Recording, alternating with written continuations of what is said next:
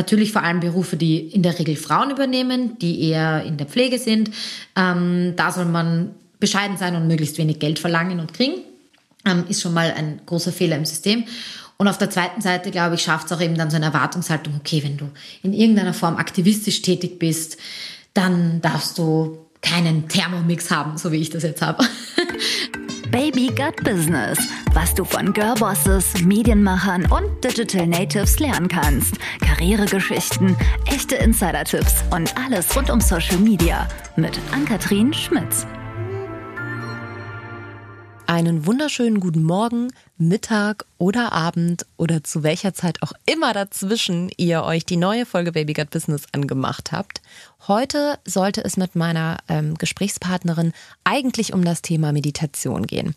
Geht es auch, aber locker nur so 20 bis 30 Minuten, denn wir hatten noch so viel mehr zu besprechen. Die Rede ist dabei von Madeleine.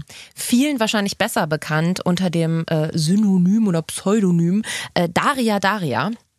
Für die, die sie noch nicht kennen oder ihr noch nicht auf diversen ähm, Social-Media-Kanälen begegnet äh, sind, ähm, für mich ist äh, Madeleine vermutlich so die erste ernstzunehmende, in Anführungszeichen, Nachhaltigkeitsinfluencerin. Dieser Titel wird ihr aber nur zu circa 10 Prozent gerecht, denn ähm, Madeleine ist damals zwar als klassische Bloggerin gestartet, hat sich aber mittlerweile ihr eigenes kleines Imperium geschaffen. Das besteht aus einem Slow Fashion und Eco-Friendly Bekleidungslabel.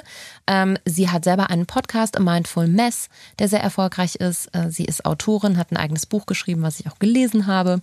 Mm, und einen Instagram-Auftritt mit mittlerweile über 300.000 Followern, auf dem sie immer wieder ja die großen unbequemen Themen des Lebens anspricht, mit denen wir uns alle zwar auseinandersetzen müssen, aber die auch immer ein bisschen wehtun. Und ähm, das ist zum Beispiel Antirassismus, ähm, Feminismus, Klimaschutz selbstverständlich, ähm, aber auch so generell ein achtsames, ein achtsamerer Lebensstil, sag ich jetzt mal, und so, jetzt will ich auch gar nicht weiter rumquatschen, aber was ich unbedingt noch erwähnen muss in dem Kontext, damit ihr das alles zuordnen könnt, was wir gleich besprechen.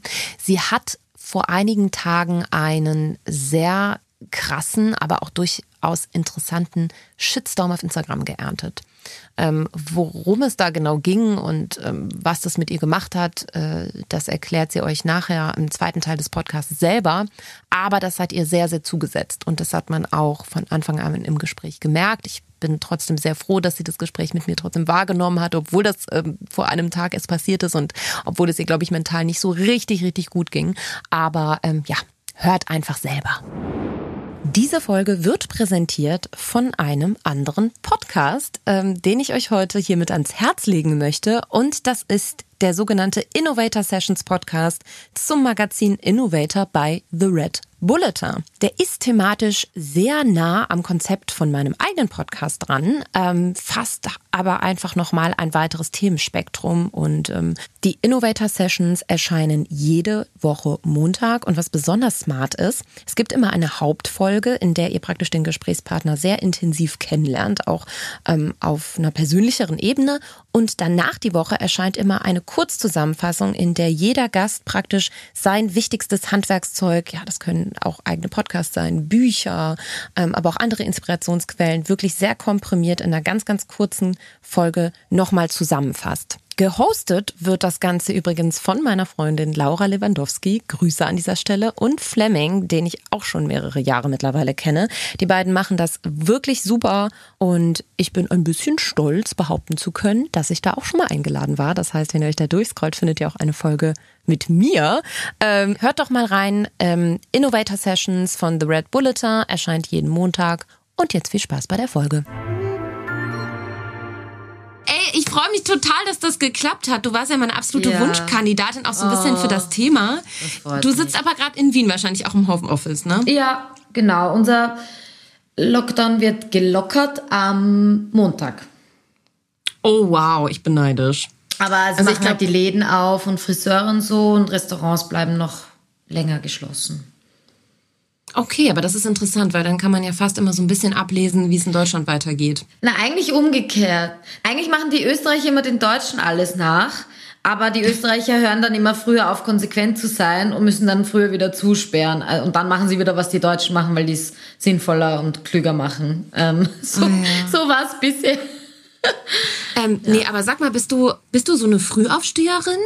Dass du schon so, ja, du siehst toll ich war, aus. Ich bin um acht, nee, ich habe einfach zwölf Schichten Make-up im Gesicht. Das ist mein Geheimnis die Zuhörer sehen das ja jetzt nicht, aber ich kann Madeleine sehen und sie hat einen tollen roten Lippenstift drauf und sieht irgendwie total frisch aus.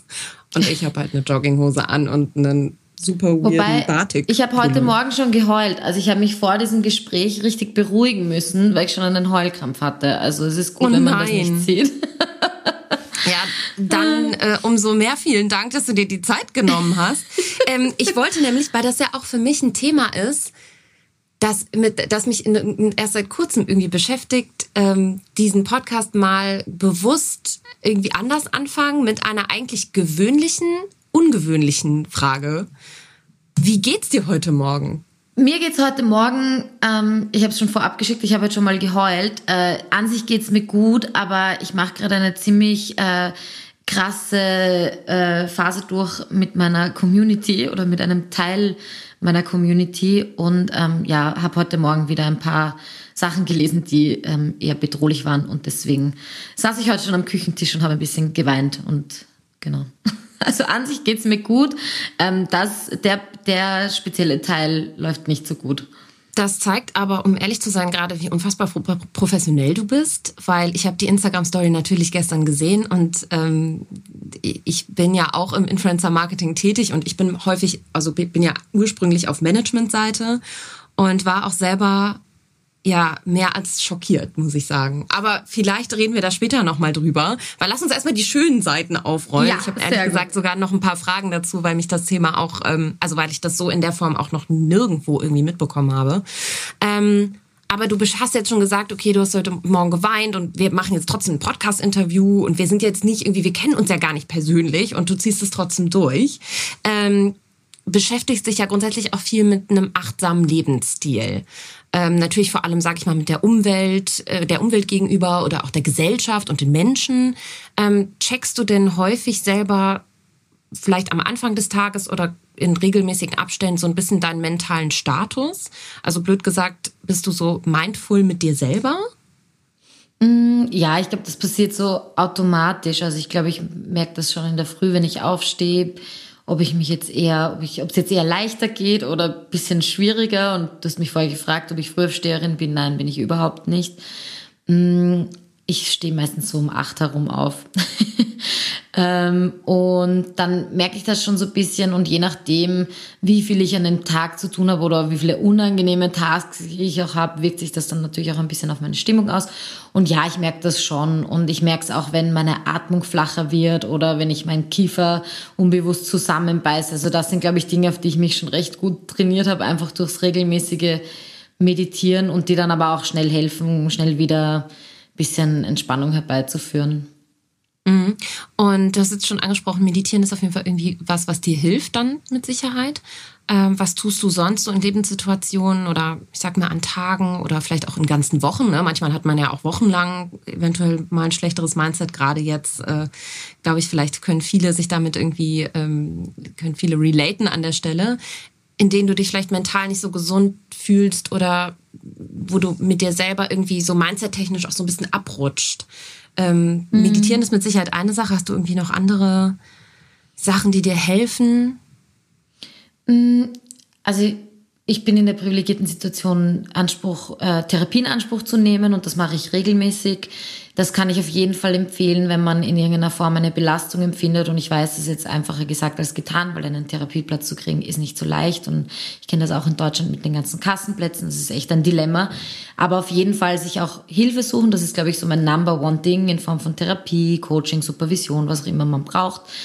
Ähm, und ich glaube, das Zweite ist, also ich bin nicht so die Freundin von, von, von Tipps oder Ratschlägen, wenn es einem schlecht geht, weil ich glaube, was man eher aufbauen sollte, ist einfach Resilienz, dass man es aushält, weil es wird immer so sein und ich glaube, je mehr man dann versucht, es zu ändern, desto schlimmer wird's oft. Und je krampfhafter man versucht, dass es einem besser geht. Und manchmal muss man halt einfach weinen und manchmal muss man halt einfach motzen und manchmal muss man halt einfach paar Wochen scheiße drauf sein. Und ich glaube eher, ja, die Resilienz es auszuhalten und drin sitzen zu können, zu sagen, so, ich muss jetzt halt drin marinieren und dann nehme ich vielleicht was mit, vielleicht nehme ich auch nichts mit. Und das ist für mich, glaube ich, der einfachere Zugang, weil er auch ein bisschen den Druck rausnimmt, funktionieren zu müssen, gut drauf sein zu müssen und einfach zu akzeptieren, naja, das ist halt Teil des Lebens. Also die Amplituden schlagen halt in beide Richtungen aus. Manchmal ist man halt super drauf und manchmal eher schlechter.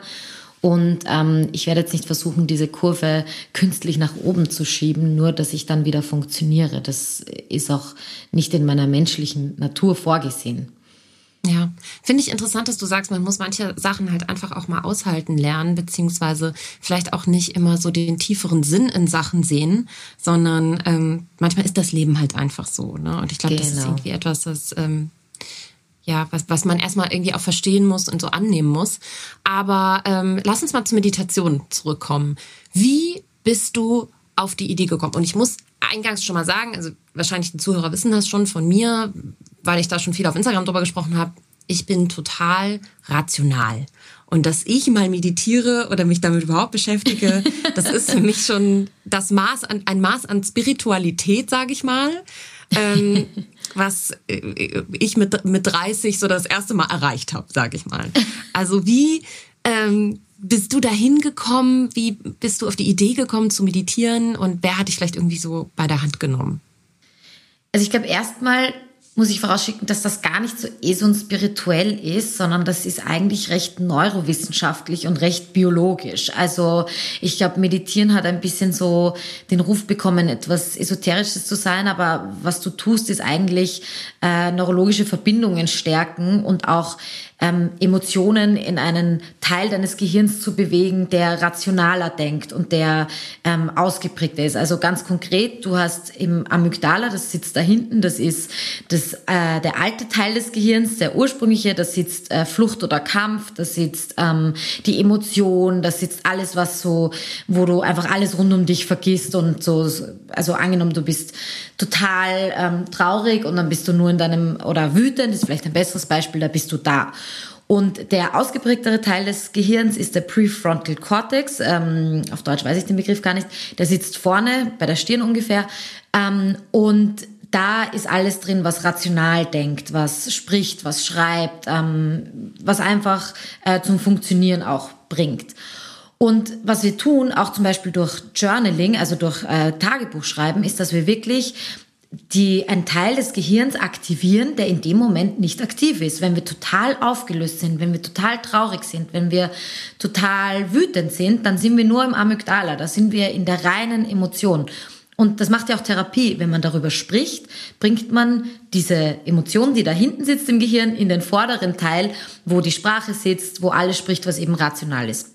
Das war jetzt ein bisschen äh, länger ausgeführt, aber deswegen meditieren ist eigentlich gar nicht eh so. Meditieren ist wirklich, funktioniert einfach auch auf biologischer ähm, Ebene. Und ähm, gibt es auch viele Studien dazu, ähm, die überhaupt nicht äh, spirituell angehaucht sind oder so. Von irgendwelchen ähm, Gurus gemacht wurden. Genau, ja. Und jetzt, was war eigentlich die ursprüngliche Frage? Wie bist du da hingekommen? Also Wie ich vielleicht nochmal anders bin, genau. gefragt, gibt es ein oder gab es irgendwie so einen speziellen, ich sag mal, Painpoint, ähm, mhm. an dem in, de, in, deinem Leben, in dem du dann gezielt arbeiten wolltest? Weil bei mir war es zum Beispiel zuletzt, ähm, ich habe mich sehr, sehr unkreativ gefühlt, weil ich immer ganz viel ähm, ja, Kreativität oder viel aus dem Input gezogen habe, den ich irgendwie auf Reisen mitbekomme, den ich im Gespräch mit Leuten habe, mit zufälligen Begegnungen, ähm, im beruflichen Kontext natürlich auch ganz viel mit, mit Menschen, die ich so treffe. Und das ist bei mir natürlich das, in das, im mhm. letzten Jahr komplett weggebrochen. Und dann ja. habe ich mich furchtbar unkreativ gefühlt und dachte ja. so, hey, okay, vielleicht ist das ja mal so ein, äh, eine ja. Möglichkeit, äh, einen neuen Weg auszuprobieren, vielleicht so ein bisschen auch aus mir selber was herauszuschöpfen. Weil ich glaube nämlich auch, dass man durch diese ganze Informationsflut von außen, auch die natürlich auf mich Reise und äh, Menschenjunkie so ein bisschen eingeprasselt ist, dass man gar nicht mehr die Fähigkeit hat, aus sich selber heraus irgendwas zu entwickeln. Ob das jetzt Informationen sind, ob das sowas ist wie Kreativität oder irgendeine Form der Bewältigung von irgendwas. Ähm, dass ich dann mir dachte, hey, das probiere ich jetzt einfach mal aus, obwohl ich eigentlich gar nicht so eh so bin, aber wir haben ja schon gelernt, das ist gar nicht eh so. Wie war das bei ähm, dir? Gab es auch so einen also, Punkt, der dich getriggert hat? Es gab, glaube ich, nicht so einen Punkt, weil es ist schon so lange her. Also ich glaube, ich bin auf Meditation und Yoga zur selben Zeit gestoßen und das war so, glaube ich, 2009, 2010, ich weiß es gar nicht mehr. Und da habe ich so ein Sportvideo gemacht von so einem Amerikaner, der hatte so eine Sportserie, die hieß irgendwie P90X oder so. Das ist so super early 2000s. Ähm, und der hatte dann eine Stretching Series. Und ich habe damals ähm, semi-professionell einen Sport ausgeübt und habe halt nebenbei versucht, dann zu stretchen und alles Mögliche zu machen. Habe dieses Stretching-Video gemacht und dann hat er gesagt, äh, das ist Yoga. Und ich so, okay, Yoga, aha. Wir stretchen ja einfach nur. Und am Ende gab es so einen kurzen Moment, wo ähm, so die Augen geschlossen wurden und so, äh, wo jetzt weiß ich, dass das Meditation war, zu dem Zeitpunkt wusste ich es nicht.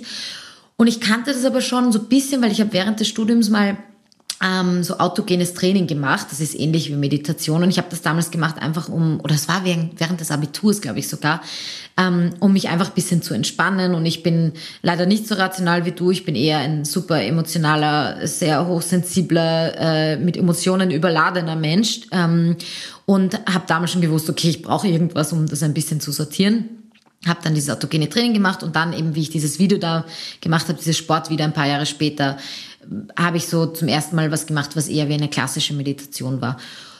Und wie es danach weiterging, weiß ich gar nicht mehr so genau, weil es wie gesagt schon ein paar Jährchen her ist. Aber ab da war das eigentlich so konstanter Teil in meinem Leben. Und dann gab es ja immer mehr Angebote von Headspace über Calm, ähm, äh, Seven Mind oder wie sie alle heißen, wo man meditieren konnte. Und ich habe dann auch 2014, glaube ich, mit Yoga begonnen. Und da ist das ja auch ein Teil der, der Praxis sozusagen. Kannst du das noch mal ein bisschen ähm, näher erklären, vielleicht, wie das mit Yoga zusammenhängt?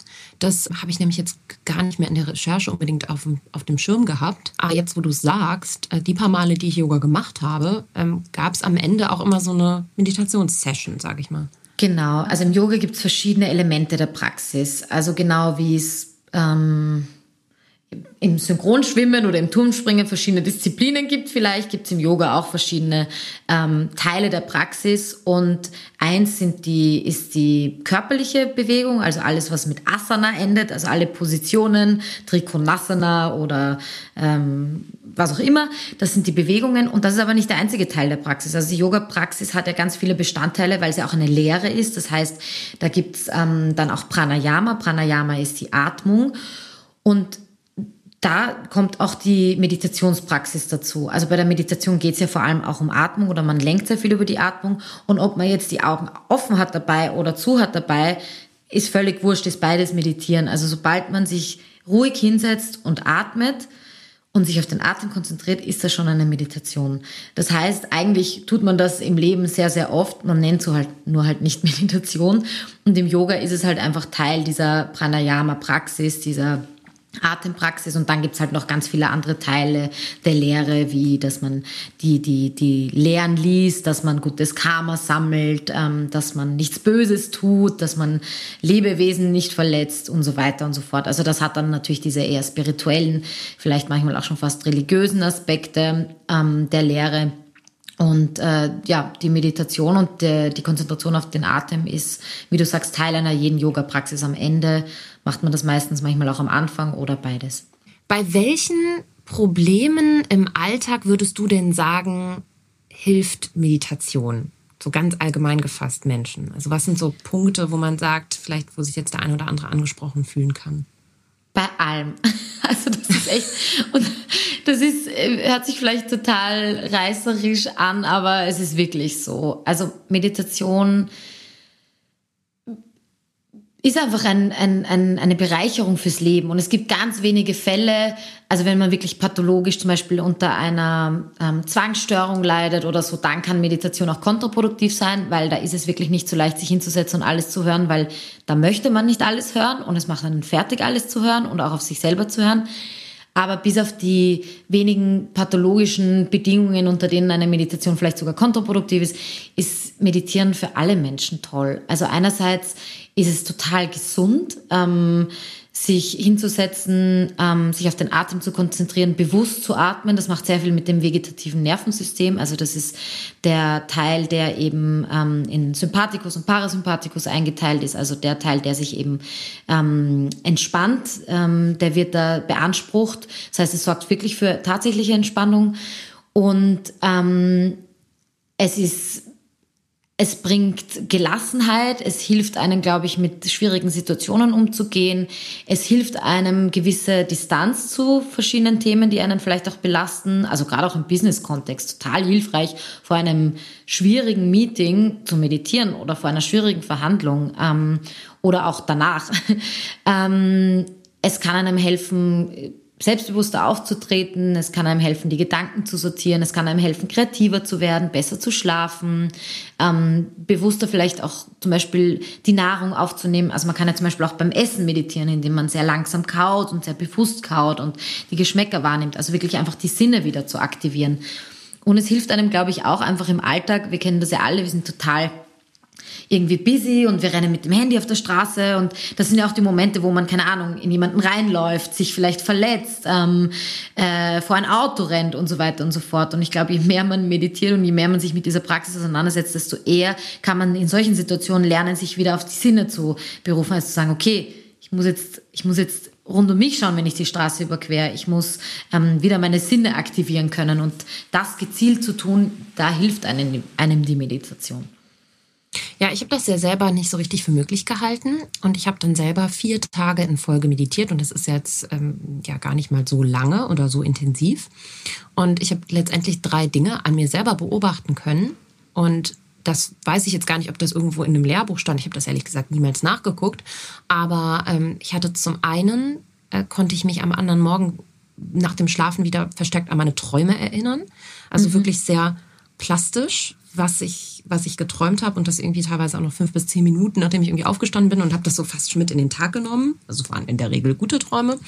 Und ähm, zum anderen konnte ich mir, wenn, und du hast es gerade schon so ein bisschen im Business-Kontext eingeordnet, wenn mir jemand irgendwie eine Idee gepitcht hat oder mir, weiß ich nicht, beschrieben hat, wie er sich irgendwas genau vorstellt oder wie er vielleicht irgendwie eine Strategie umsetzen will in Zukunft, konnte ich mir das richtig visuell vor meinem blöd gesagt inneren Auge vorstellen. Also ich hatte direkt irgendwie ein Bild dazu im Kopf und genau das ist ehrlich gesagt das, was ich auch damit erreichen wollte. Also diese Kreativität aus mir selber, dieses Bild im Kopf, ähm, dieses visuelle, was man nicht vor Augen hat, sondern irgendwie das, was nur im Kopf stattfindet, das irgendwie wieder zu bekommen. Und das hatte ich vorher tatsächlich mhm. gar nicht mehr. Ähm, und zum anderen, glaube ich, geht es ja auch um mal Gedanken bewusst wegzuschieben und das auch zu lernen. Ne? Also praktisch, ich habe mir das so dann irgendwann so vorgestellt, als ob ich ähm, wirklich sowas auseinanderziehe und dahinter ist einfach mal gar nichts. Und ich gucke ins Nichts und ich denke ins Nichts und ähm, ich habe ganz bewusst mal irgendwie so ein Space oder so, so ein Bereich, wo ich irgendwie sicher bin von meinen eigenen Gedanken und diesem klassischen Overthinking heißt das ja. Und ich glaube, das kennt irgendwie so ein bisschen jeder. Ähm, und das habe ich dann irgendwie auch äh, anwenden können, sage ich mal, im Alltag, wenn mir das so ein bisschen zu viel wurde oder wenn ich irgendwie, ja, ich bin schon oft gestresst, muss ich zugeben, auch an der Stelle. Ähm, was ich bei mir auch schon mal, das habe ich glaube ich noch nie irgendwo erzählt. Das wollte ich eigentlich auch nie irgendwie so richtig breitreten, aber ich hatte dann schon so psychosomatische Beschwerden mhm. irgendwann, weil ich ähm, tatsächlich sehr unter Stress gelitten habe letztes Jahr. Aber ähm, das hat, also das hilft tatsächlich sehr, finde ich. Aber jetzt musst du das vielleicht für jemanden, der noch niemals in seinem ganzen Leben meditiert hat, noch ein bisschen vielleicht mal einmal bildlich beschreiben, was mhm. man denn da genau tut, mhm. weil ich habe vor, im Vorfeld ein paar Fragen eingeholt und ähm, habe dann unter anderem eine Frage bekommen, sowas wie, ja, aber wie muss ich mir das denn vorstellen? Ist das wie mm. ein Hörbuch, was ich höre? Also ich glaube, am einfachsten ist es, wenn ich es kurz demonstriere. Wenn ich kurz, keine Ahnung, 30 Sekunden anleite, ähm, ja. die Zuhörerinnen und Zuhörer. Also am einfachsten ist es, man setzt sich einfach hin. Man kann das jetzt, wenn man das jetzt beim Spazierengehen hört, ist aber, also egal was man gerade tut, man kann jetzt mitmachen. Also einfach die Schultern runterfallen lassen, gerade Haltung, Kopfkrone zieht nach oben und dann einatmen über die Nase auf ein, zwei, drei, vier. Kurz halten. Und ausatmen über die Nase auf eins, zwei, drei, vier. Dann nochmal einatmen auf zwei, drei, vier. halten und ausatmen auf 4, 3, 2, 1. Dann nochmal tief einatmen über die Nase, bis der Bauch ganz, ganz prall, ganz, ganz voll ist und dann aus über den Mund ganz energisch. Genau. Also so ungefähr fühlt sich Meditation an. Und dann gibt es natürlich noch Meditationen, die angeleitet sind. Also man kann ja mit einer Stimme dazu meditieren oder ohne. Aber das, die Hauptsache ist, dass man sich auf den Atem konzentriert. Und immer wenn Gedanken kommen, man kommt zurück zum Atmen. Da kann man sich denken, ein beim Einatmen und aus beim Ausatmen. Man kann den Atem zählen, also so wie ich das gerade gezeigt habe. Wenn man zum Beispiel einschlafen möchte, dann atmet man länger aus, als man einatmet. Also zum Beispiel auf vier einatmen, auf sieben ausatmen. Ähm, man kann eben, wie gesagt, ähm, zu einer Stimme meditieren, die sagt dann vielleicht eben Dinge wie, wenn Gedanken kommen, stell dir einen Himmel vor, der ist blau und die Gedanken sind Wolken, das heißt, die können aufziehen, aber lass sie dann auch wieder wegziehen. Man kann sich beim Einatmen denken, lass und beim Ausatmen los. Ähm, genau. Und man braucht aber auch gar keine Stimme dazu. Es ist zwar einfacher, wenn man beginnt, weil ich glaube, die Misconception ist, dass Leute denken, sie müssen ihre Gedanken abdrehen beim Meditieren und keine Gedanken haben und das stresst dann Leute, dann setzen sich hin und natürlich hat man die Gedanken vom Tag im Kopf, weil wir sind ja keine Übermenschen, die einfach ihre Gedanken abdrehen können und könnten wir das, müssten wir ja gar nicht meditieren und bräuchten das ja gar nicht. Ähm, also beim Meditieren geht es ja nicht darum, auch die Gedanken abzudrehen, sondern einen gesunden Abstand dazu zu finden und eher so eine beobachtende Rolle einzunehmen. Also zu sehen, okay, das sind jetzt Gedanken und die kommen und sie gehen auch wieder. Und es ist nur ein Gedanke und den nehme ich wahr, sobald er da ist. Und ähm, dann auch wieder die Sinne zu aktivieren. Also in vielen Meditationen wird man zum Beispiel angeleitet, sich auf die Umgebungsgeräusche mal zu konzentrieren oder zu spüren, welche Teile der Haut was berühren, wie die Sitzknochen aufsitzen. Also es geht oft darum, einfach ähm, die Sinne wieder zu aktivieren oder gezielte Bereiche des Körpers zu entspannen, zu sagen, lass den Kiefer locker, lass die Stirn glatt, lass die Muskeln rund um die Augen ähm, glatt werden. Also einfach wirklich ähm, eine gezielte Entspannung herbeizuführen, sich auf den Atem zu konzentrieren und Gedanken kommen und gehen zu lassen. Und mehr ist es eigentlich auch gar nicht. Ähm, jetzt klingt das so, als ob dann teilweise, weiß ich nicht, vielleicht eine halbe Stunde irgendwie für braucht, um sich in diesen Modus vielleicht zu versetzen. Aber in der Regel ist doch, glaube ich, eine Meditation gar nicht länger als zehn Minuten angedacht, oder? Ähm, Jein, also es kommt darauf an. Zen-Mönche meditieren sechs Stunden am Tag. Also ähm, es kommt darauf an, welche Lehre man heranzieht und ähm, natürlich Meditation im New Age, also mit Headspace und Co. sind kurze Meditationen, einfach weil ja natürlich auch das ein, ein Konzept für die Masse sein muss. Ähm, ich selbst war aber auch schon mal in einem, in einem Schweigekloster, wo ich in der Früh zwei Stunden meditiert habe, dann zum Mittag nochmal eine Stunde und am Abend nochmal zwei Stunden und hätte mir nie gedacht, dass es irgendwie möglich ist, nämlich in kompletter Stille, ohne dass mich irgendwer dazu anleitet. Ähm, es gibt auch Gehmeditationen, die dann dazwischen gemacht werden, zum Beispiel bei Zen-Buddhisten. Insofern, ähm, es gibt keine Regeln, wie lang eine Meditation sein soll. Eine Meditation kann auch nur eine Minute sein. Wenn man nur eine Minute Zeit hat, gerade zum Beispiel, wenn man total busy ist und zu tun hat, und ich kenne das auch auf Geschäftsreisen, dann setze ich mich im Hotelzimmer hin, eine Minute einfach nur meinen Atem beobachten. Und that's it. Das kann man im Flugzeug machen, im Zug. Ähm, man kann es im Gehen machen, einfach die Schritte genau beobachten, sich wirklich auf die Fußsohlen konzentrieren. Also man kann das so easy im Leben integrieren. Und ähm, ich glaube, das ist auch der Punkt. Man kann vier Stunden am Stück meditieren, man muss aber nicht. Und es heißt auch gar nicht, dass das eine einen besseren Effekt hat als der andere oder dass es da irgendwas zu quantifizieren gibt. Mhm. Apropos Effekt, ab wann merke ich denn irgendwie einen Effekt, sage ich mal? Also wie, wie oft muss ich das machen? Also ich muss es ja wahrscheinlich regelmäßig machen, oder? Weil viele werden, ich saß natürlich da und dachte so nach Tag eins, ja okay, morgen dann nochmal. Ja, okay. Übermorgen dann nochmal. So, weil, also ich bin natürlich so jemand, der dann auch darauf wartet, dass irgendwie was passiert oder dass ich irgendwas Körperliches spüre. Ja. Ähm, ich bin, befind, muss, bin noch auf dem Weg dahin, dass, äh, was du gesagt hast, dass man das wirklich so in seinen Alltag integriert, im Sinne von, ich muss mir da jetzt gar nicht irgendwie ähm, vielleicht im Kalender diese zehn Minuten blocken. Also mir hat das am Anfang sehr geholfen, weil ich sonst, ähm, wie gesagt, im, im Alltag zu beschäftigt war und zu wenig daran gedacht habe am Ende. Mhm. Also erstens, ich glaube, das ist total individuell. Jeder Mensch spürt das anders und hat, und ich glaube, es gibt Menschen, die meditieren Jahre und denken sich, pff, passiert gar nichts.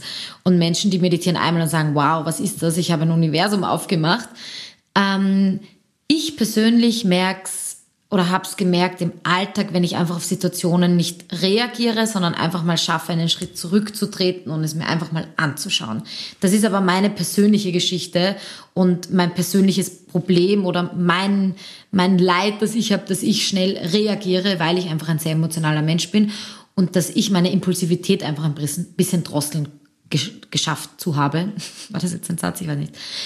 Ähm, und das nächste ist ja, dass du gesagt hast, also erstens ist ja völlig normal, dass der Geist versucht, das wäre zu verifizieren und dass die Gedanken eine, äh, was sich, dass du, dass du nach einer Verifizierbarkeit suchst. Das liegt ja auch in der menschlichen Natur und gerade wenn du ein sehr rationaler Mensch bist, ist es ja auch völlig legitim zu sagen, na ja, Ursache, Wirkung, wo ist das?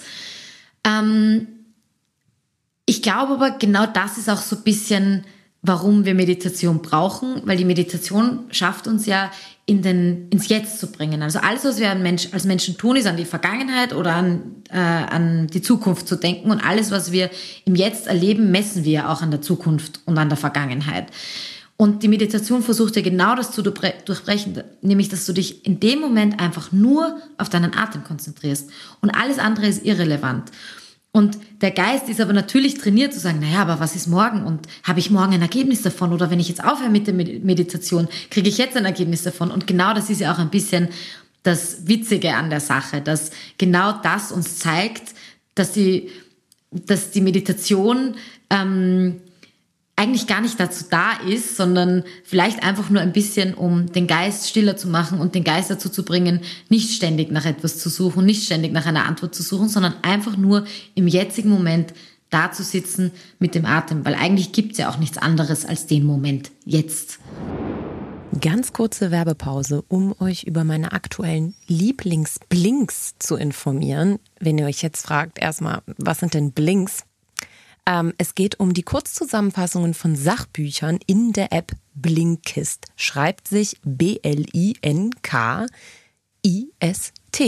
So ein Blink dauert in der Regel zwischen 12 und 19 Minuten. Der Durchschnitt liegt so bei 15. Und ich versuche eigentlich immer in jeder Podcast-Folge euch so meine drei neuen Lieblingsblinks, die ich so in den letzten zwei Wochen gehört habe, äh, mitzugeben. Und das ist zum einen jetzt sogar ganz neu erschienen 2021 Invent und Wonder. Ähm, es ist ein Buch von, über und mit Jeff Bezos, in dem aus Aktionärsbriefen, die seit 1997 äh, veröffentlicht wurden, wurden, beziehungsweise die jetzt ausgewertet wurden, für dieses Buch die Geschichte von Amazon und so ein bisschen die Prinzipien und Leitsätze von Jeff Bezos widerspiegeln. Und man kann von Amazon jetzt persönlich halten, was man möchte, aber ich finde, er ist definitiv eine inspirierende und spannende Person und er gibt auch zum Ende oder man bekommt zum Ende auch seine verrückten und wilden Zukunftsvisionen so ein bisschen mit und ähm, das ist durchaus inspirierend. Äh, das zweite Blink, was oder der zweite Blink, den ich gehört habe, ist die 1%-Methode von James Clear. Ähm, ich bin selber nicht gut darin, Routinen in mein Leben zu etablieren und ich probiere das äh, gerade mit Meditieren zum Beispiel.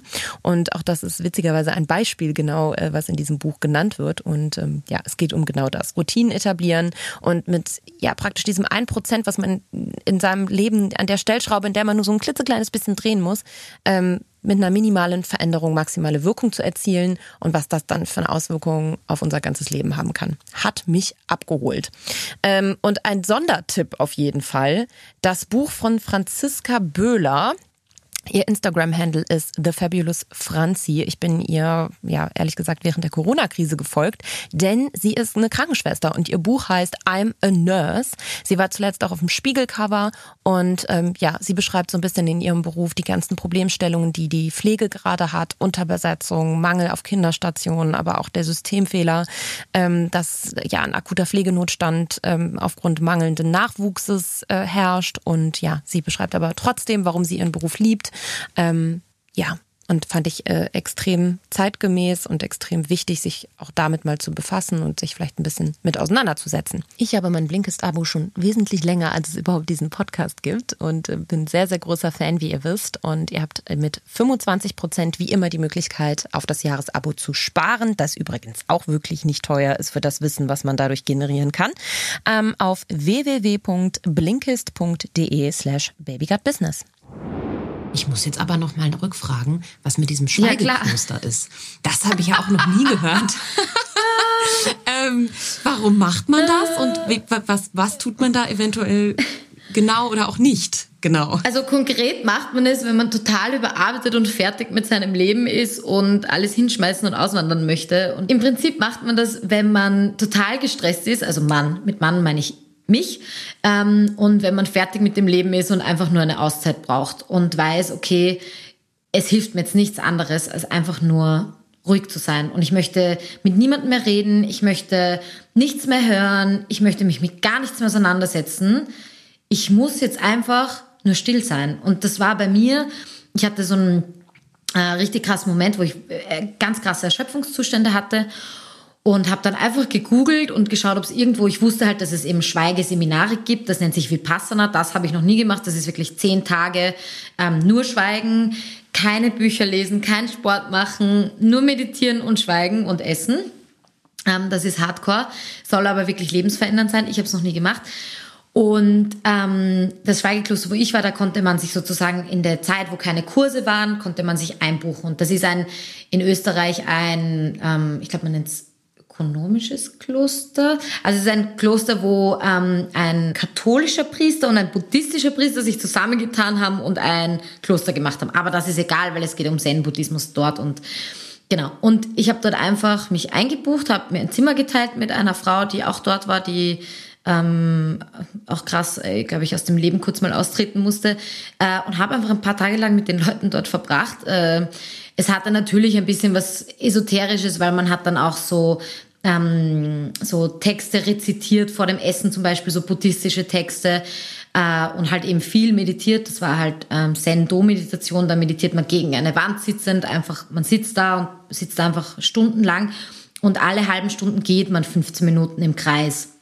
Ähm, aber long story short, ich glaube, das sind einfach Möglichkeiten, kurz mal sich auszuklinken aus einem vielleicht etwas verrückten, überfordernden Leben und in die Stille zu gehen und vielleicht die Antworten nicht im Gebrabbel zu finden und im, man liest wieder das nächste Buch und man geht wieder zur nächsten Person, die einem Ratschläge gibt und man redet mit der nächsten Freundin ähm, und man sieht sich irgendwelche YouTube-Videos an, sondern zu sagen, okay, vielleicht ist die Antwort einfach irgendwo da, wenn ich einfach mal meinen Mund halte und mich einfach mal bisschen mit meinem Inneren konzentriere. Und das ist ja auch die Sache. Wir suchen diese Lösungen die ganze Zeit im Äußeren. Wir gehen zur, äh, wir lesen diese Selbsthilfebücher, wir gehen zur Therapie, wir reden mit Freundinnen, wir schauen uns die Filme an und so weiter und so fort. Ähm, wir kaufen sehr viel ein, weil wir glauben, dass das irgendwelche Löcher in uns stopfen kann. Wir erreichen das nächste im beruflichen und so weiter und so fort. Aber eigentlich ähm, haben wir verlernt, ins Innere zu schauen. Und äh, unsere westliche Welt ist halt auch sehr nach außen geprägt. Ähm, und was aber da oft hilft, ist sich wirklich mit dem Inneren zu beschäftigen, weil wo ist es, wenn nicht da drinnen? Also alles, was ich empfinde, alles, was ich erlebe, all, meine Lebensrealität ist nur da drinnen. Und ähm, das hilft natürlich, wenn man in die Stille geht, weil man sich automatisch vom Außen ein bisschen abkehrt.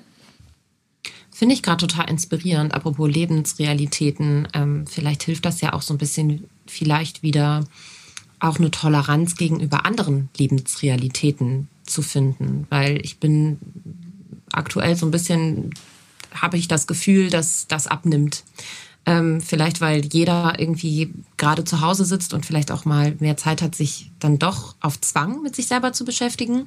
Das aber vielleicht nicht auf so eine angeleitete und gesunde Art und Weise macht, wie du sie gerade beschrieben hast, sondern viel mehr überkonsumiert an Informationen, ähm, sich vielleicht dann zu viel austauscht mit dem Umfeld, es zu viel spekuliert wird, zu viel Neid gegenüber anderen Re Lebensrealitäten irgendwie auch entsteht. Und ähm, da sehe ich irgendwie ein großes Problem. Und vielleicht ist das vielleicht mhm. sogar was, was vielen Menschen helfen würde, da auch einen gewissen Abstand wieder zu, zu bekommen.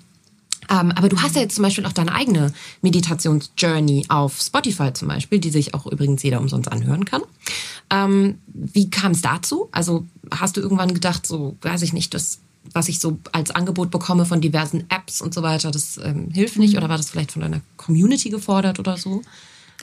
Es war ganz lustig. Also ich ähm, war ja mit meinem Podcast exklusiv bei Spotify, bin es inzwischen nicht mehr, ähm, habe aber dann im letzten Lockdown, wo ich noch exklusiv bei Spotify war, ähm, äh, mir gedacht, okay, es wäre irgendwie cool, einfach mal ein paar irgendwas zu produzieren, was den Menschen hilft. Und ich habe davor über sehr ja, sehr schwere Themen gesprochen. Und ich habe mir gedacht, okay, weltweite Pandemie, Leute sitzen zu Hause, Leute verlieren ihren Job, ähm, es ist total schrecklich. Ich möchte jetzt eigentlich nicht noch über irgendwas reden, was noch mehr belastend ist. Ich möchte eigentlich was zur Verfügung stellen, was vielleicht helfen könnte. Und dann kam die Idee eben, diese 14-tägige Journey zu machen, also wirklich 14 Meditationen aufzunehmen, die über zwei Wochen hinweg jeden Tag eben eine live zu schalten zu verschiedenen Themen. Und ja, so ist das entstanden. Ja, ich habe ähm, tatsächlich auch schon drei Tage gemacht davon. Ähm, uh. Natürlich auch zu Recherchezwecken für diesen Podcast. Aber ich habe ähm, mit jemandem aus meiner Community auch gesprochen, beziehungsweise es war eine, ähm, eine Frau, die äh, große ähm, die CEOs und Business Manager und Managerinnen und so weiter coacht ähm, und eben genau diesen Personen auf diesem super ich sag mal, functional high level, ja, die ja jeden Tag irgendwie gefühlt äh, 2000 Dinge mehr tun und deren Tag 48 mm. Stunden hat und nicht 24. Ähm, und versucht denen so ein bisschen Entschleunigung und Meditation beizubringen. Und ähm, die habe ich gefragt, wann denn so der beste Tageszeitpunkt ist, das zu machen.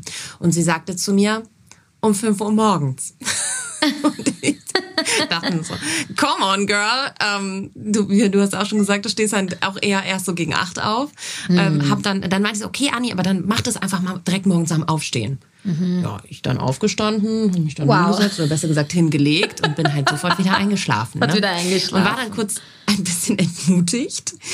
Ähm, ja. Und habe auch in deiner Meditationsjourney gehört, dass du auch eher so der, der Typ bist, ähm, der sich dabei hinsetzen muss, beziehungsweise der gerne bei sowas auch schnell einschläft. Und ich glaube, viele fühlen sich jetzt angesprochen.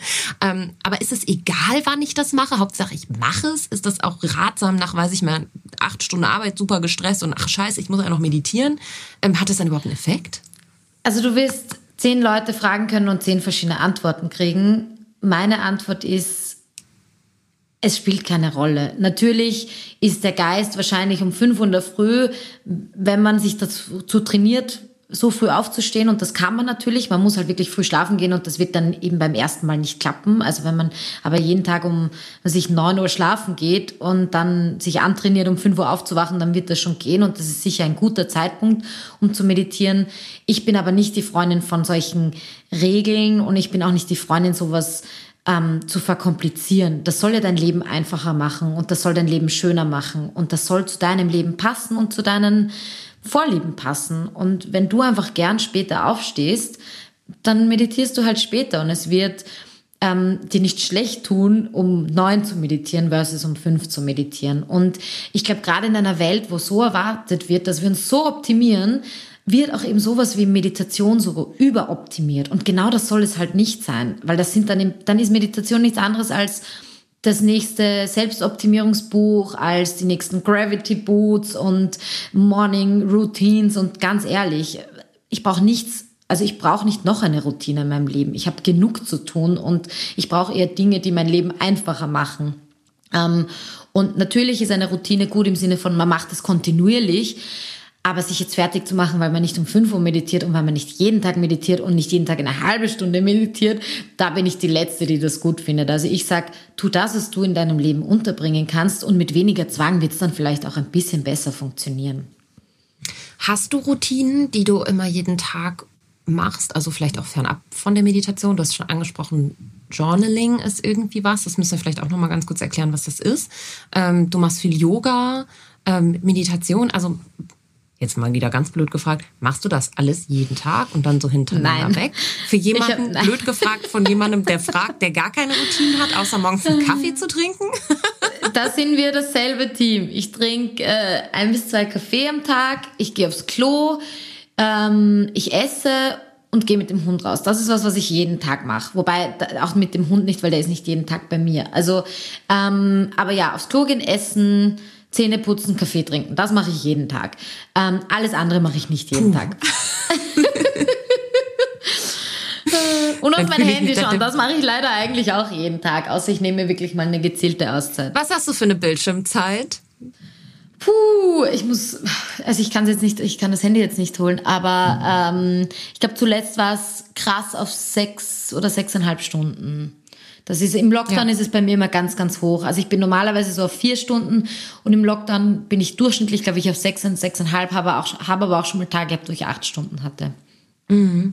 Ähm, ich habe dich im Intro, das hast du jetzt nicht gehört, schon so ein bisschen mhm. vorgestellt, was du alles machst und gefühlt hat man ja auch so ein bisschen, ähm, bist du so eine Tausendsasserin und die Meditation mhm. Und das Beschäftigen damit und das Sprechen darüber oder die Selbstentwicklung von sowas ist ja wirklich nur so ein klitzekleines Puzzleteil von all den Themen, mit denen du dich so beschäftigst und von den ganzen Sachen, die du so machst. Ähm, was ist denn so dein allerliebstes Lieblingsprojekt und wo legst du gerade irgendwie Fokus drauf? Also tatsächlich ist meine liebste Arbeit die kreative Arbeit und ähm, ich habe mich auch ganz lang nicht als Kreative bezeichnet, weil ich nicht es als Beruf gesehen habe. Also ich habe mir gedacht, kreativ sein, das mache ich in meiner Freizeit, das ist ein Hobby und ähm, also das ist jetzt, das kann ich jetzt nicht sagen, dass das mein Beruf ist, weil das mache ich jetzt zum Spaß.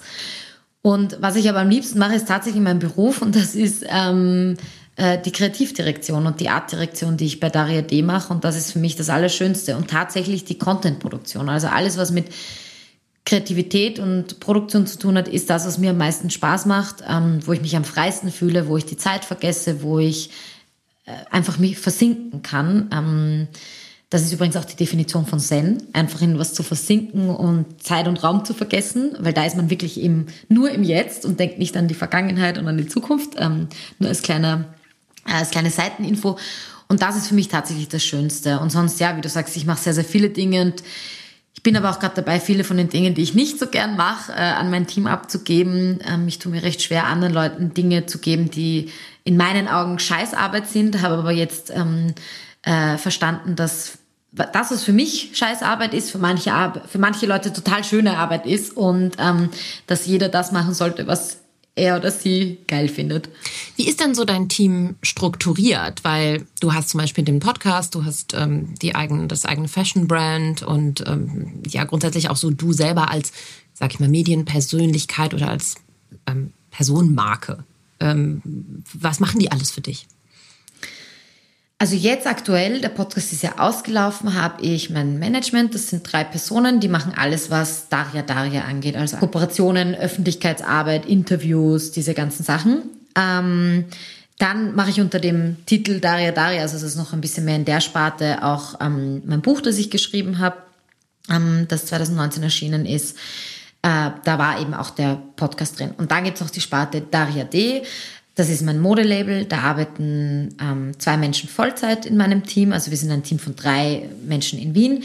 Dann gibt es ein kleineres Team von fünf, sechs, sieben, je nachdem wie viel los ist, Leuten in Passau. Die machen, da ist das Lager, da ist der Wareneingang, Warenausgang, Kundenservice, Retouren, also alles, was Logistik betrifft. Die sind aber nicht fix angestellt, sondern ähm, äh, arbeiten uns zu sozusagen. Und dann haben wir noch ein kleines Team in Portugal, die Qualitätskontrolle vor Ort machen, die Sourcing machen und so weiter und so fort, ist aber auch nicht fix angestellt bei uns, sondern auch eben als Agenturleistung sozusagen. Und genau, deswegen sind wir sind recht schlank aufgestellt, was sozusagen fix angestellt angeht. Wir sind tatsächlich nur ein Team von, von drei Leuten bei Darité, haben aber ein erweitertes Team von über zehn Leuten, die mit dran arbeiten. Und was ist dir da wichtig? Also, nee, vielleicht muss ich erst mal fragen, wie, über wie viele Jahre du das jetzt so aufgebaut hast. Also, du hast ja schon ordentliche Arbeitsplätze auch geschaffen am Ende des Tages. Mm, ja, das Interessante ist aber, ich habe recht lang ziemlich alleine gearbeitet. Also, ich habe echt erst vor ein paar Jahren angefangen, mir wirklich aktiv Hilfe zu holen, weil es einfach schon so akut war. Und das war ein großer Teil meiner Geschichte, auch eben mit Erschöpfung und mit überfordert sein, dass ich eben sehr lange zugewartet habe, um, um Hilfe zu holen, weil ich tendenziell ein Mensch bin, der Dinge eher für sich klärt und allein klärt. Ich bin sehr unabhängig, sehr selbstständig und ich glaube, so Selbstbestimmtheit ist einer der wichtigsten Werte in meinem Leben und habe immer so ein bisschen assoziiert, okay, wenn da jetzt noch wer andere ist, dann bin ich fremdbestimmt und das will ich nicht. Ähm, und ja, äh, konkret mache ich habe 2010 den Blog gegründet, also ich mache das jetzt seit fast elf Jahren ähm, und ähm, ja und habe es dann einfach über die Jahre professionalisiert und das ist total interessant, weil ich jetzt natürlich mit Dingen konfrontiert bin wie Leadership, die ich ja nie gelernt habe. Und das ist alles so organisch gewachsen. Das ist total witzig. Du sitzt irgendwie mit Anfang 20 da, machst einen Blog im Internet und elf Jahre später hast du ein, ein riesengroßes Team und äh, ein dreiköpfiges Management, das sich um dich kümmert und, und Aufträge, die du erfüllst und äh, natürlich auch ganz andere Problematiken. Also ich habe nie gelernt, äh, äh, Chef, Chefin zu sein. Und ähm, das macht es aber auch interessant, dass in jedem Jahr von dieser Reise, die ich da machen darf in meinem Leben, ähm, neue Herausforderungen kommen und ich neue Dinge lerne und ähm, vieles auch erst lernen, wenn es passiert. Und das ist auch schön. Also ich glaube, ich habe sowas, ich bezeichne es immer als unternehmerische Naivität. Ähm, ich glaube, dadurch, dass ich nicht ganz so rational bin, tue ich Dinge einfach und würde sie wahrscheinlich nicht tun, wenn ich wissen würde, was damit alles verbunden ist. Also zum Beispiel auch ein Modelabel gründen. Ich habe gedacht, ja, mache ich halt einfach ein paar T-Shirts, und dann ein paar Jahre später so, oh, da ist ja noch viel mehr dran und das ist so kleinteilig. Und das ist aber schön, weil man so on the go einfach die Dinge lernt. Also wirklich Learning by Doing ist, glaube ich, so mein, mein Lebensmotto. Mhm. Aber wenn du jetzt schon so sagst, Leadership und du musst so viel, so viel lernen und du musst dich auch in dieses Unternehmerinnentum so ein bisschen reinfuchsen, wie hast du das gemacht? Also hast du dich tatsächlich einfach im Internet belesen oder wo sammelst du, wo kriegst du Informationen für sowas her? Hast du irgendwie einen Mentor, Mentorin, Business Coach etc.? Also ich hole mir nicht so viel von außen, weil, again, man fragt zehn Leute man hat zehn verschiedene Meinungen. Man liest zehn Bücher und hat zehn verschiedene Meinungen dazu. Und ich glaube, ich bin ein extrem intuitiver Mensch, also ich versuche mich immer einfach hineinzuversetzen in die Situation, auch in die andere Person. Ich rede extrem viel mit meinen MitarbeiterInnen, also wir sind sehr, wir praktizieren Vulnerability voll im Team und sprechen ganz offen über alles und sind mega ehrlich.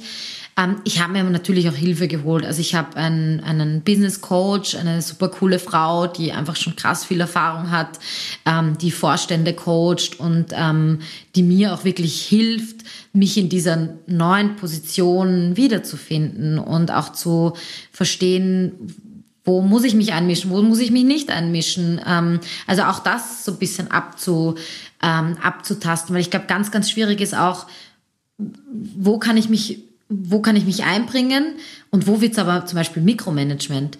Wo kann ich mich ausklinken, aber wo, wenn ich mich ausklinke, lasse ich mein Team ähm, ähm, im Stich?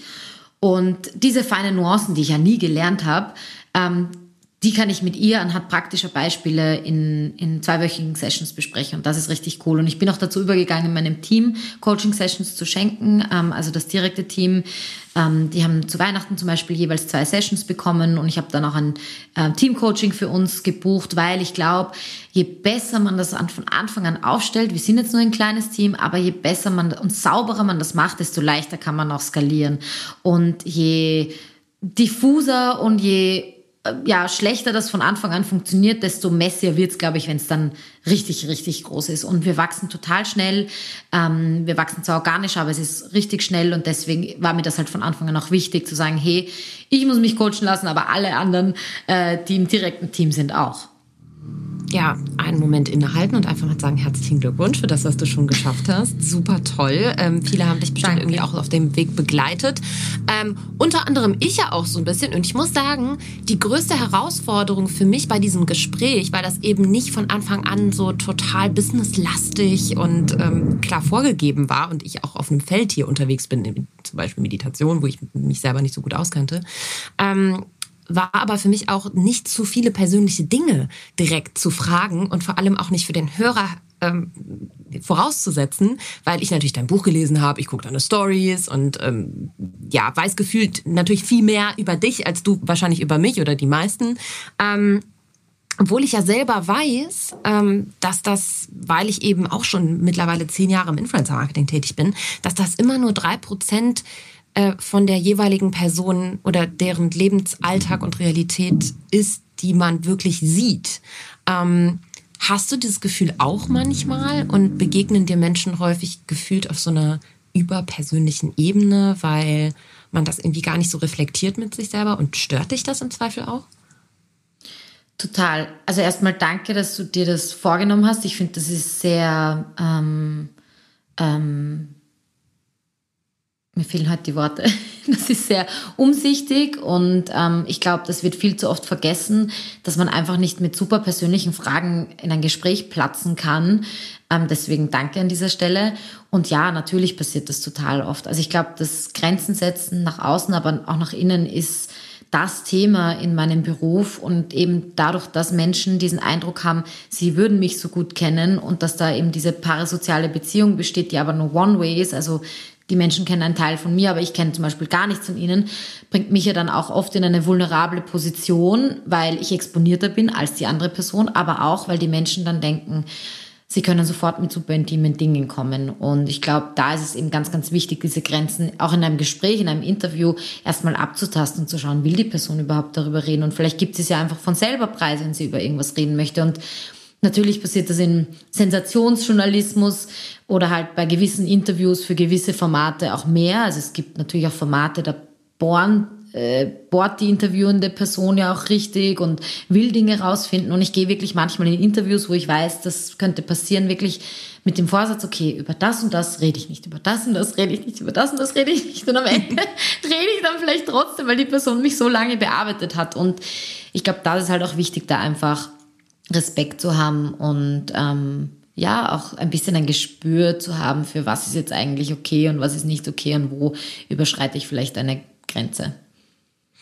Ja, du bist ja auch, wie gesagt, eine super krasse Tausendsasserin, Unternehmerin, Personenmarke, Autorin, Podcasterin. Ich sag mal so, vielleicht auch ein Stück weit Aktivistin. Ich weiß nicht, ob du dich selber gerne so betitelst oder ob das irgendwas ist, was du ein Wort, das du ist, was du magst. Ähm, aber du bist wahrscheinlich für die meisten eins vor allem und das ist ein Vorbild. Und die Frage ist ja so ein bisschen, ist das eine Rolle, in die du dich selber, in der du dich selber auch vielleicht ganz gerne siehst? Oder wurdest du da von außen auch so ein bisschen rein manövriert? Ich will jetzt nicht sagen gezwungen, aber ja, doch schon ein bisschen. Ja, also dezidiert mich als, Influ als Aktivistin zu bezeichnen, weiß ich gar nicht, ob ich das jemals getan habe. Kann sein, dass ich es getan habe, aber es ist auf jeden Fall eher eine Fremdzuschreibung gewesen. Also ich habe ähm, immer gesagt, Gerechtigkeit ist eines der Hauptthemen, die ich behandeln möchte seit 2013 und das habe ich gemacht. Aber natürlich in verschiedenen Nuancierungen, eine Zeit lang mehr, eine Zeit lang weniger. Ähm, und ich glaube, das ist aber auch ein bisschen ein Bild, das Leute im Kopf haben. Ich habe ähm, auch für eine Partei kandidiert in Österreich, zwar nur solidarisch, also von vornherein gesagt, ich bin kein Mitglied der Partei und ich möchte auch nicht keinen Platz haben. Ich tue mich ganz hinten auf die Liste. Ähm, das ist nur, weil ähm, das eine Klimawahl ist und es mir wichtig ist, dass diese Partei wieder in unser Parlament kommt, weil die war, die, die waren nicht mehr im Parlament bei uns. Ähm, also ich war immer sehr politisch. Ähm, mein Business oder mein Hauptding war aber nie Aktivistin zu sein. Und ich glaube, das war aber was, was bei vielen Menschen einfach eine Erwartungshaltung kreiert hat und was viele Menschen dann auch irgendwie irritiert, die sagen, na ja, aber wenn du Aktivistin bist, dann kannst du nicht auch Unternehmerin sein. Und das sind zwei Dinge. Also erstens ist das kann man auch als Aktivistin Geld verdienen. Ähm, es sollen auch Menschen, die bei Greenpeace und Co. arbeiten, Geld verdienen. Also wer, wenn nicht die und die erst recht und die sollten viel dafür verdienen. Ähm, das ist, glaube ich, so ein Druckschuss, dass wenn man irgendwas Soziales macht oder was gutmenschliches, dass man dann möglichst wenig Geld dafür kriegen sollte, genau wie Krankenpflege und ähm, natürlich vor allem Berufe, die in der Regel Frauen übernehmen, die eher in der Pflege sind. Ähm, da soll man bescheiden sein und möglichst wenig Geld verlangen und kriegen. Ähm, ist schon mal ein großer Fehler im System. Und auf der zweiten Seite, glaube ich, schafft es auch eben dann so eine Erwartungshaltung, okay, wenn du in irgendeiner Form aktivistisch tätig bist, dann darfst du keinen Thermomix haben, so wie ich das jetzt habe. ähm, und ich glaube, diese Erwartungshaltung und diese Stereotypen, die wir dann mit diesem Begriff assoziieren, die sehe ich als sehr, sehr problematisch an. Oder halt eben eine Waschmaschine. Ähm, ja. ja, ist das manchmal irgendwie erdrückend? Also das sind ja auch sehr viele große Themen, die du ansprichst. Mhm. Du hast gesagt, okay, Gleichberechtigung oder ähm, Gleichbehandlung ist irgendwie so ein bisschen die mhm. Überschrift von allem, aber darunter fällt ja Feminismus, Umweltschutz, mhm. Antirassismus und alles, was so dazwischen liegt. Ist das nicht auch viel Kopf? Klar ist es viel, total. Und ich glaube, es ist auch oft, also genau da muss man auch lernen, sich abzugrenzen. Also gerade wenn man in einem Thema voll drinnen ist, und das muss ich genauso wie jemand anderer, der das vielleicht hauptberuflich macht, ähm, aktivistisch tätig zu sein, man muss sich einfach abgrenzen können. Und ich glaube, das stößt vielen Menschen auf, weil die denken, wenn du jetzt aktivistisch tätig bist, dann musst du 24-7 dich dieser Sache verschreiben und total untergehen, bis du selber völlig kaputt bist. Und das ist zwischenzeitlich richtig belastend. Also gerade bei mir war es am schlimmsten, glaube ich, 2015, wie ich sehr, sehr aktiv war in der Geflüchtetenhilfe zu dem Zeitpunkt aber dann auch sehr viel ähm, öffentliche Aufmerksamkeit dafür bekommen habe, obwohl ich das eigentlich gar nicht wollte. Ähm, und dann aber auch zeitgleich Morddrohungen dafür bekommen habe, also sehr viel Hass aus der rechten Ecke auch bekommen habe. Ähm, das war mega belastend und da musste ich dann halt zwischenzeitlich sagen, okay, ich brauche jetzt eine Pause. Und ich glaube, bei mir ist es jetzt auch so, auch Thema Waschmaschine, für mich ist es gerade krass belastend, weil ich habe letztes Jahr eine psychische Erkrankung durchgemacht, die ich immer noch durchmache. Also ich habe, ein, äh, ich wurde mit Depression diagnostiziert, habe wirklich eine äh, extrem dunkle Phase durchgemacht, ähm, nehme auch seither Medikamente ähm, und habe dann angefangen auch ein bisschen weniger aktivistisch zu arbeiten, einfach weil es in der Phase und immer noch einfach eine Belastung für mich ist.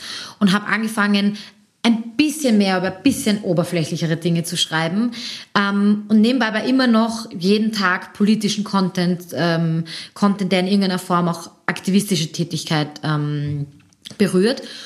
Und in diesem Emanzipierungsprozess sozusagen, wo man dann beginnt, sich um sich auf sich selber zu schauen und ein bisschen nachhaltiger mit den eigenen Ressourcen umzugehen, genau in diesem Prozess kommen dann aber eben auch Leute, die sagen, du bist nicht genug und du hast es nicht richtig gemacht und du musst es so machen und eigentlich erwarten wir uns das von dir. Und ich glaube, das ist der große Spagat, den man dann machen muss in der Situation, egal ob man jetzt ich ist oder jemand andere ist wenn man dieses Label hat, muss man und muss man a wirklich nachhaltig mit den Ressourcen umgehen und damit davon ausgehen, dass wenn man das dann anfängt zu tun, dass man Vorwürfe bekommt, dass man beleidigt wird, dass Menschen nicht damit umgehen können. Und ich glaube, das ist auch das, was wir einander vielleicht ein bisschen mehr einräumen sollten. Sei es PolitikerInnen, AktivistInnen, das sind nur Menschen. Und die haben limitierte Ressourcen, die haben ein Limit.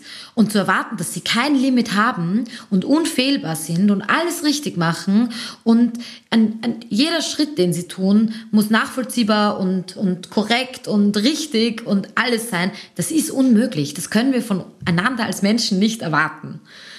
Und, ja, ja, die haben also nicht nur ein Limit, die haben auch das Recht, ihre Meinung an einem gewissen, an einer gewissen Stelle eventuell auch mal zu verändern. Also wir sind ja auch mm, alle irgendwie, ja. wenn man sich mal sein eigenes Leben anguckt, alleine wie man sich in dieser Phase zwischen 20 und 30 verändert. Ähm, keine Ahnung, was jetzt zwischen 20 und äh, 30 und 40 kommt. Äh, ich werde berichten. Aber es ist durchaus, und das ist so, eine, so ein Zitat, was, was ich von Lea Sophie Kramer, ähm, auch einer großen Unternehmerin, die ich sehr bewundere, also einer meiner Vorbilder irgendwie mitgenommen habe aus dem, aus dem Gespräch, dass sie sagte, Menschen dürfen ihre Meinung auch ändern. Menschen dürfen auch ihre Lebensrealitäten verändern. Die dürfen auch Schwerpunkte anders setzen. Und ich glaube, ähm, das ist aber, man glorifiziert oder vielleicht auch an deinem Beispiel, man hat das so glorifiziert zu der Zeit vielleicht, wo du aktivistischer unterwegs warst. Ähm, und das ist jetzt ein Prozess. Und ich glaube auch, der, ähm, das wird sich wieder einpendeln. Und ich glaube, das muss ich jetzt einmal auch so ein bisschen abreiben.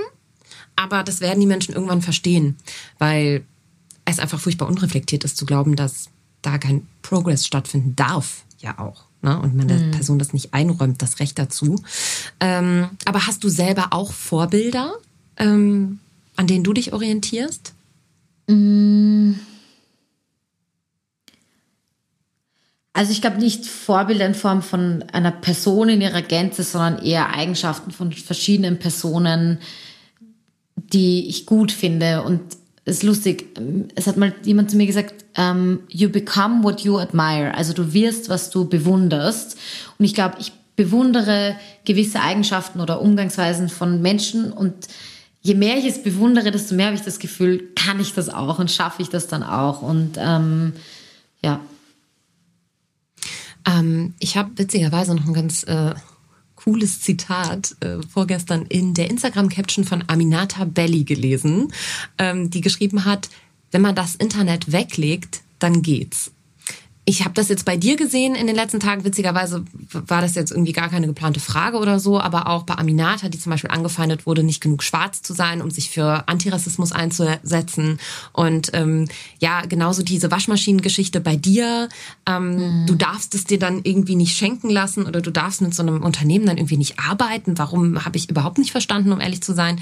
Aber wie mhm. empfindest du gerade die Tonalität und die Stimmung im Internet? Mm, ich habe das Gefühl, es werden gerade echt viele Sündenböcke Böcke gesucht und sie werden vielleicht auch an falscher Stelle gesucht. Also ich glaube, der Frust ist so hoch, dass alles, was in irgendeiner Form irritiert und Projektionsfläche bietet, gerade auch echt ein gutes Outlet für manche Menschen ist, einen Sündenbock zu finden. Und wenn ich mir anschaue, ich habe einen Shitstorm wegen einer Waschmaschine bekommen. Es gibt Menschen, die gerade nach Dubai auswandern, um Steuern, äh, äh, Steuern zu umgehen, um dort ein ganz normales Leben zu führen, um Rolex-Uhren zu kaufen, pipapo. Und da möchte man meinen, okay, wer, wer kriegt da jetzt den größeren Shitstorm? Ähm, und ich glaube, diese Verhältnismäßigkeit ist völlig aus, aus, aus dem Lot geladen, geraten. Und diese Verhältnismäßigkeit sehen wir bei ganz vielen Dingen nicht. Also reden wir mal von CO2-Emissionen. Da werden Leute auf Instagram gebasht, weil sie einen Plastikstrohhalm verwenden.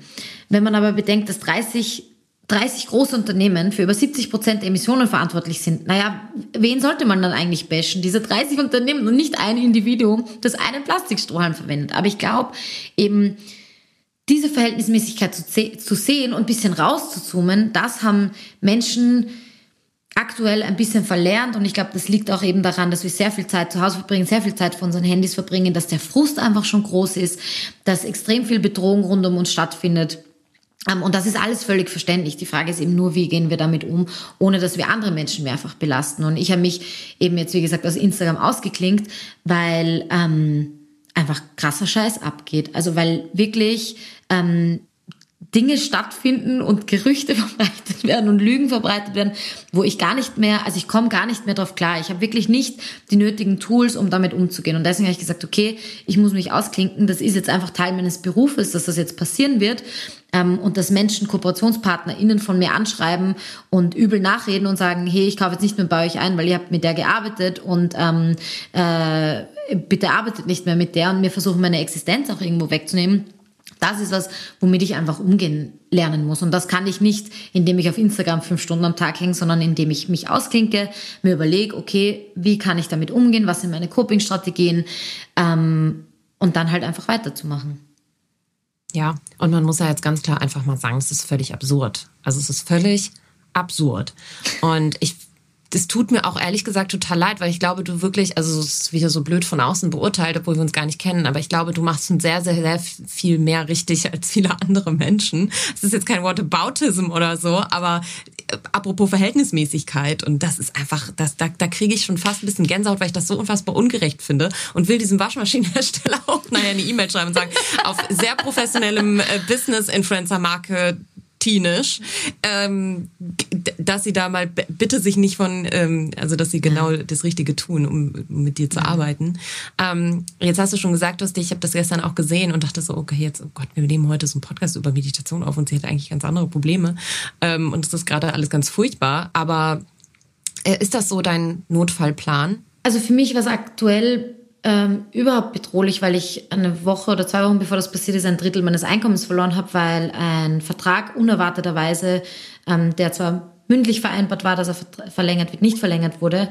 Ähm, und dann sozusagen in der Woche drauf ähm, Leute habe, die KooperationspartnerInnen schreiben, sie sollen nicht mehr mit mir arbeiten. Und das ist, auch wenn ich rein rational mir keine Sorgen machen muss, aber natürlich, wir alle haben Existenzängste und ich bin ich gehöre zu den sehr privilegierten und zu den Gutverdienenden, aber dennoch macht es was mit einem und dennoch ist es eine Form der Bedrohung. Und ähm, ich habe dann mit ein paar Leuten auch gesprochen, die selber Opfer von, von dieses, dieses Kollektivs wurden, die das, die das auch machen und die Leute, die dann Firmen gezielt anschreiben und die auch BloggerInnen stalken und alles Mögliche.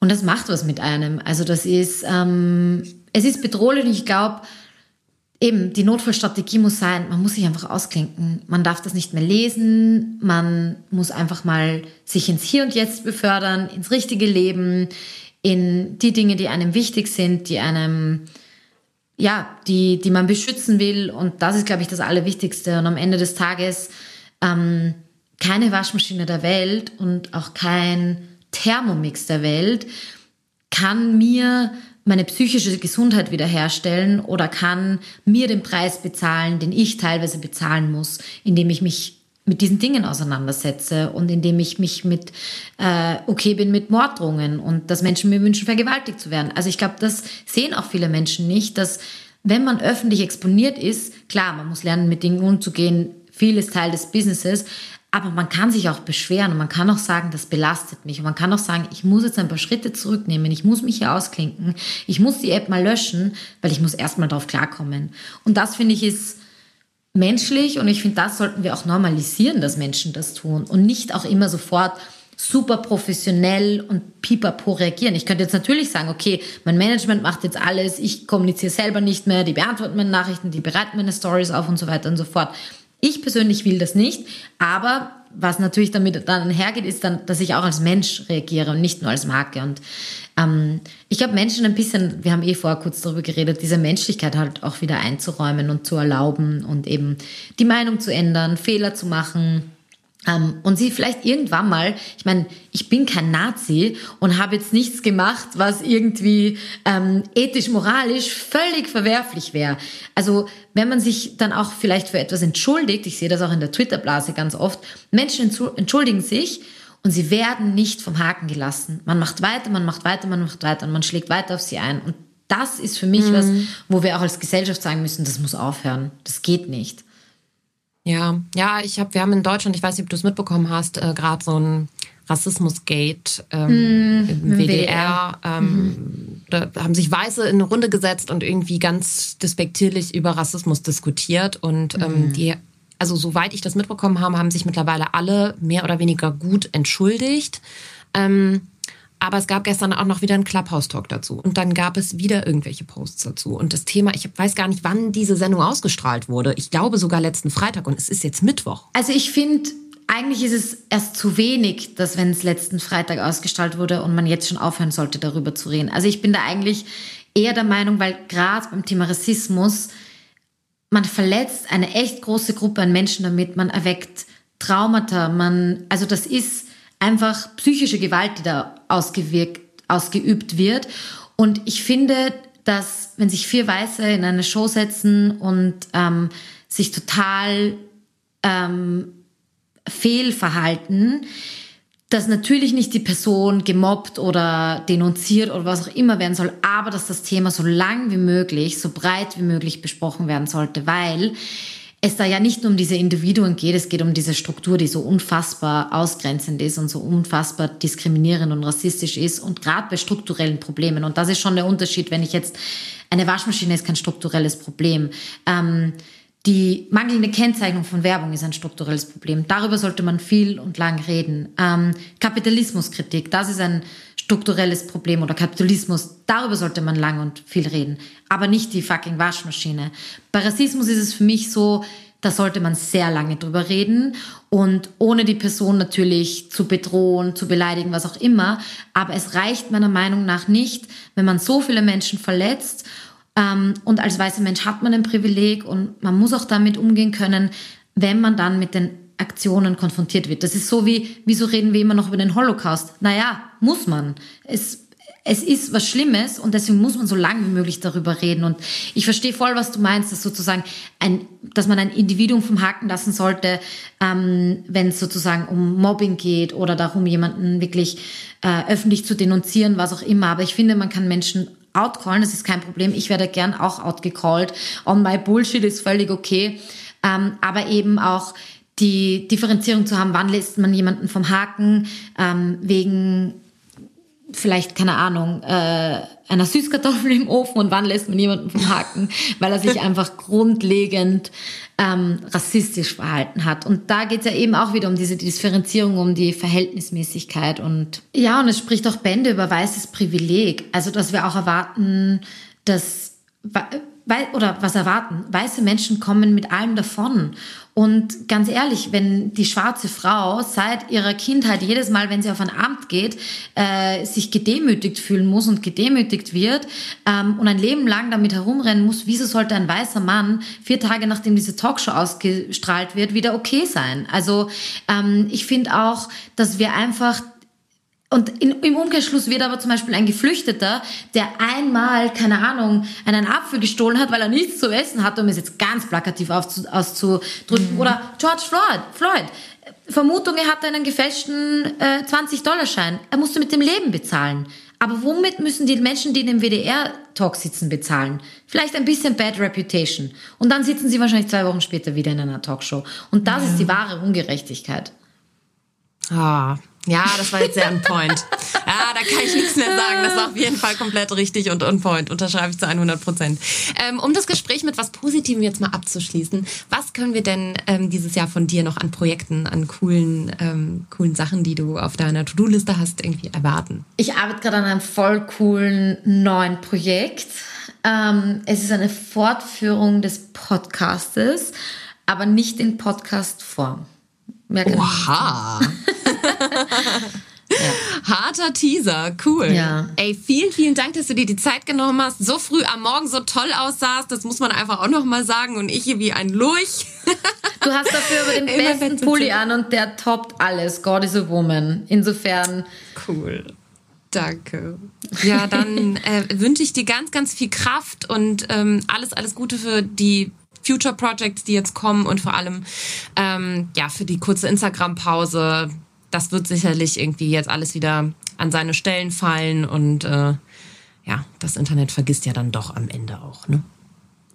ja, manchmal Gott sei Dank, manchmal schade. Danke dir für das Mach's schöne Interview. Gut. Tschüss. Halt, stopp, bevor ihr jetzt abschaltet, nochmal ein ganz kurzer Hinweis zu Safdesk. Ähm, eine Buchhaltungssoftware, die in den letzten Wochen mein Leben verändert hat. Ähm, das klingt so pathetisch, ist aber so, denn ich stehe mit meiner Buchhaltung auf Kriegsfuß, seit ich sie machen muss. Mm, viele selbstständige Freiberufler und Startups werden mich jetzt fühlen und genau für die ist dieses, diese Softwarelösung gemacht worden. Denn Safdesk ordnet mit künstlicher Intelligenz und der Verknüpfung zum eigenen Online-Banking alle Belege und Zettelwirtschaft digital direkt zu. Das heißt, ihr scannt es mit der App und ähm, es wird direkt in eure Bankbelege zugeordnet. Das heißt, Buchhaltung geht ab jetzt wirklich schnell und fast wie von alleine. Ähm, mir hilft es auch besonders bei meinem ganzen Angebotsmanagement. Ähm, die sind super einfach zu erstellen. Die sind auch nach zehnmal Korrekturschleifen. Und ja, das kommt bei mir vor. Ähm, easy nochmal anpassbar. Das Ganze könnt ihr auch mit Schnittstellen zu eurem Steuerberater oder Finanzamt verknüpfen. Das heißt, auch das erleichtert die Kommunikation und das, was mich am meisten begeistert, ist die automatische Umsatzsteuervoranmeldung und Einnahmenüberschussrechnung. Das klingt jetzt super steuernerdy, aber die Leute, die wissen, ähm, was so eine Vorsteuer, Vorauszahlung teilweise in was für Engpässe, sage ich mal, es einbringen kann, ähm, der führt mich jetzt an dieser Stelle auch mal fühlen. Und wenn ihr jetzt sagt, Anni, das klingt ja genial, dann geht doch mal auf www.safdesk.de slash babygutbusiness und gebt da den Code BGB100 ein und ihr bekommt die ersten sechs Monate von dieser Software geschenkt. Das ist wirklich ein unfassbar guter Deal. Ich habe ihn selber abgeschlossen. ähm, ihr werdet es, ihr werdet es nicht mehr missen wollen, wenn ihr es einmal habt. Das sage ich euch jetzt schon. Aber ihr könnt es natürlich auch jederzeit kündigen. Und jetzt, ähm, ja, entlasse ich euch und äh, hoffe, dass wir uns in zwei Wochen hier wieder hören. Lust auf mehr Infos zum Podcast? Hilfreiche Links oder mehr zum heutigen Gesprächspartner? Dann ab auf akaschmitz.com. Daily Updates gibt's bei Instagram unter Baby Got Business. See you next time.